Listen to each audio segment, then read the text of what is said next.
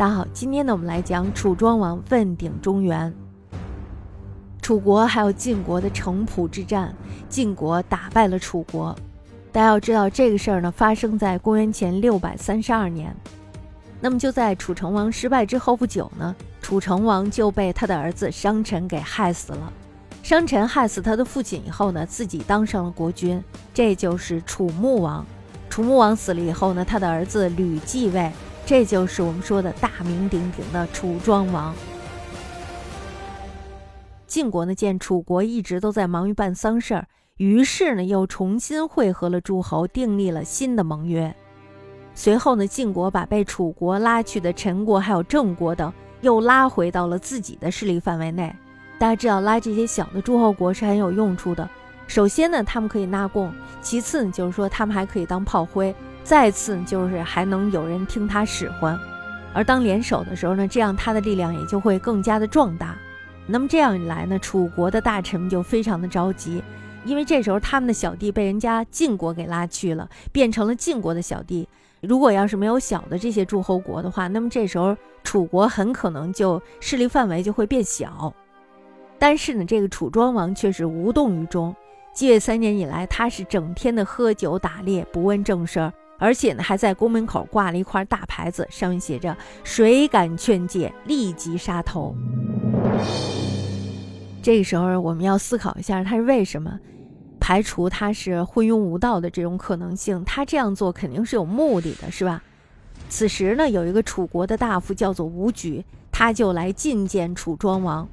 那么他见到楚庄王的第一件事就是出了一个谜语，他这样说的：“他说。”有一个谜语，我猜不出来，特来向大王请教。楚国的京城有一只大鸟，五彩缤纷，但是整整三年不飞不叫，满朝文武莫名其妙。请您说一说，这究竟是什么鸟？楚庄王这时候一听呢，心里就明白了这个乌举的意思，就说了：“说我猜到了，这可不是一只普通的鸟。”这只鸟啊，三年不飞，一飞冲天；三年不鸣，一鸣惊人。你等着看吧。武举呢，他也是个聪明人，他就明白了楚庄王的意思，于是呢，高高兴兴地退了出去。果然呢，在不久以后，楚庄王随后下令解散乐队，遣散舞女，决心要干一番大事业。在这儿，其实大家不要以为说是因为武举的这个谜语激励了楚庄王，并不是。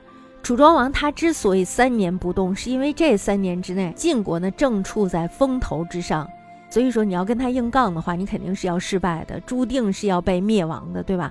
那么楚庄王这样做呢，完全是一个缓兵之计。这三年过了以后呢，晋国对他们的戒备是比较松的，也就是说不再那么关注他了。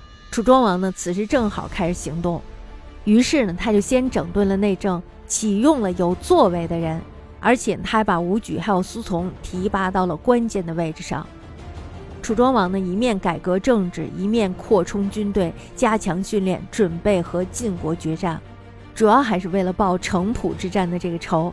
其实我觉得，除了报仇以外，如果他打了晋国的话，那么这时候他就可以问鼎中原了，对吧？那么从他继位的第三年起，相继打败了庸国、宋国还有戎族。楚庄王呢，还在周围的边界上阅兵示威。这时候呢，就吓得周定王赶忙派大臣王孙满去慰劳。楚庄王见到王孙满以后，头一句话就说了：“说周朝的京城宗庙里九鼎有多重？那么这个九鼎是什么呀？这个九鼎呢，其实象征的就是天子的权力。问九鼎的重量，实际上呢，就是对周天子地位的威胁。”经过了这一番耀武扬威以后呢，楚国的势力还有声威重新的又振作了起来。那么楚庄王呢，经历了这么多年的准备，决定挥兵北上，同晋国开始争霸。周定王九年的时候，也就是公元前五百九十八年的时候，楚庄王派兵降服了陈国。当年陈国被拉去给晋国当小弟了，是吧？这时候又被楚庄王给降服了。